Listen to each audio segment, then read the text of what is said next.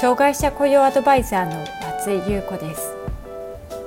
私は障害者雇用に関する企業のコンサルティングに長く関わってきました。ポッドキャスト障害者雇用アドバイザー松井優子の障害者雇用相談室では障害者雇用に関する質問に対してその問題解決や新たな視点をお伝えしていく番組です。企業での障害者雇用が進んで働きたいと願っている障害者の方が一人でも多く働けるようになればと願っています。それでは本編のスタートです。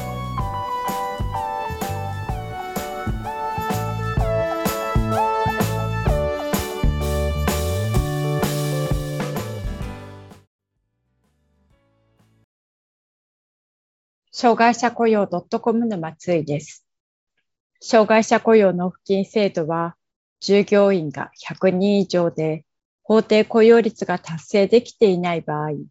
法定雇用障害者数に不足する人数に応じて納付金を納めることになっています。そして納められたこの障害者雇用納付金を財源に、法定雇用率を上回る雇用主に障害者雇用調整金、報奨金、助成金を支給しています。では、障害者雇用納付金を支払っていれば、障害者雇用しなくてもいいのでしょうか？障害者雇用納付金の考え方について解説していきます。障害者雇用納付金は、法定雇用率に達していない障害者の人数分を納付金として支払うものです。現時点では従業員が100人以上の企業が対象となっています。実際には雇用していない障害者の人数の納付金を払うことで、とりあえずの義務を果たしていると思っている企業も少なくありません。しかし、障害者雇用納付金は罰金ではありません。障害者雇用納付金とは、障害者雇用の義務を果たしている企業と果たしていない企業の経済的な負担を調整するために支払われるものであり、法定雇用率を達成できなかったペナルティというものではないので、納付金を支払っているから大丈夫というものではありません。納付金を支払っても雇用義務を免れるものではなく、引き続き障害者雇用する努力が求められています。そもそも障害者雇用について規定している障害者雇用促進法では、障害者の職業の安定を図ることを目的としている法律で、障害の有無にかかわらず、それぞれの希望や能力に応じて、各地域で自立した生活を送ることができる共生社会の実現を目指すものです。それに基づき、法定雇用率が定められていますが、企業や状況によっては、障害者雇用が進まないこともあります。そのため、事業主が相互に果たしていく社会連帯責任の理念に立ち、事業主間の障害者雇用に伴う経済的負担の調整を図るため、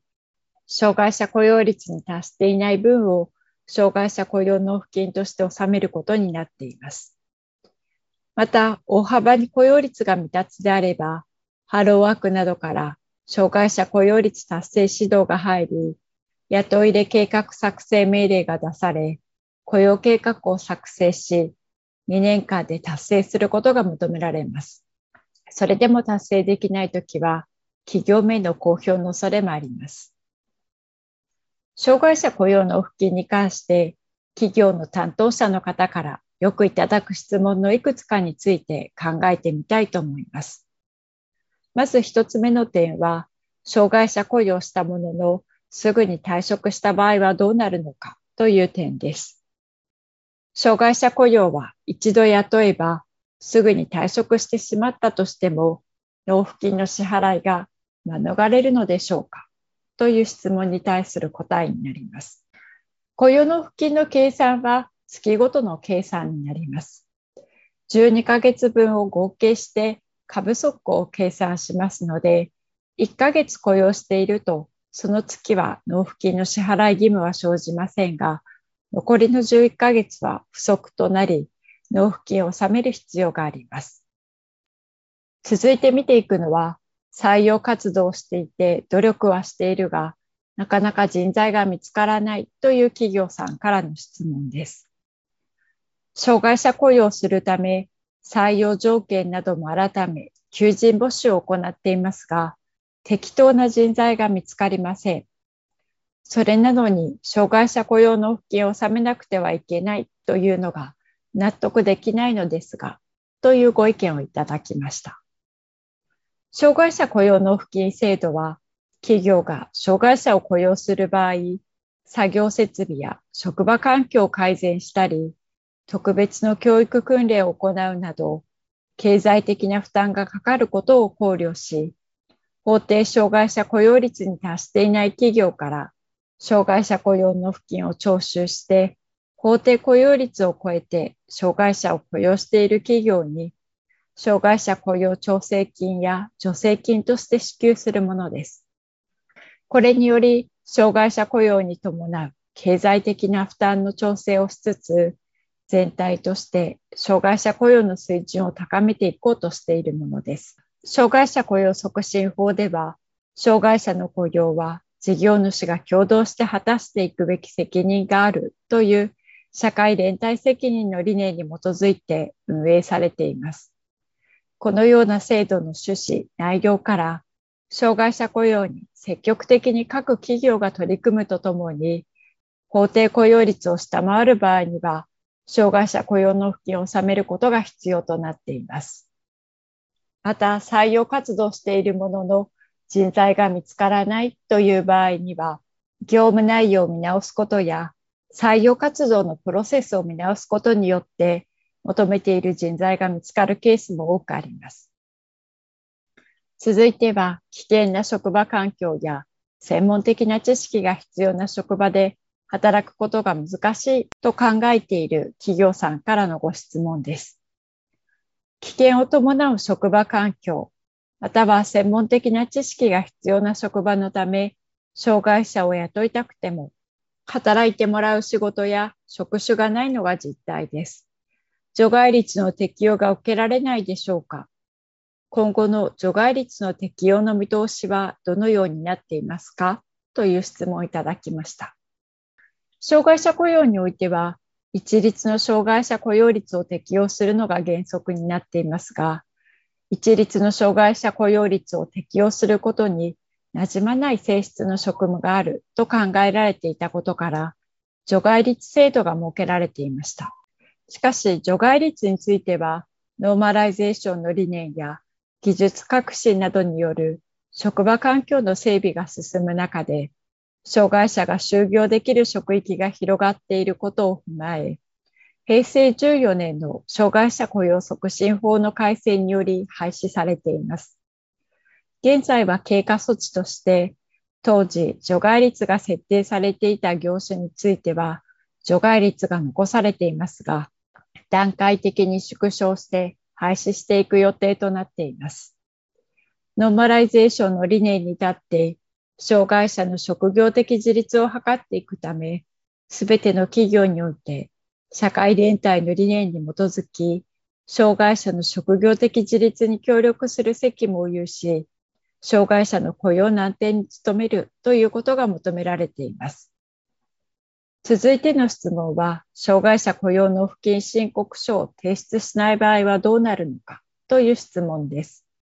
障害者雇用納付金の申告は、対象となるすべての事業主が行う必要があります。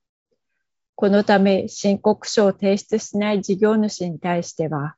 障害者雇用促進法第56条第4項に基づき、障害者雇用納付金の額を決定し、納入の告知を行うことが義務付けられています。なお、この場合、納付金のほか、納付金の額の10%の追徴金が課せられることとなっています。納付金を過ぎても障害者雇用納付金が完納されない場合には、障害者雇用促進法の規定により、順次手続きが取られることになります。督促状が出され、指定の期限までに完納されないときには、厚生労働大臣の認可を受けて、国税滞納処分の例などにより滞納処分が行われることになります。まとめです。障害者雇用納付金制度について見てきました。障害者雇用納付金を払えば、障害者雇用はしなくても良いと考える企業の方が少なからずいます。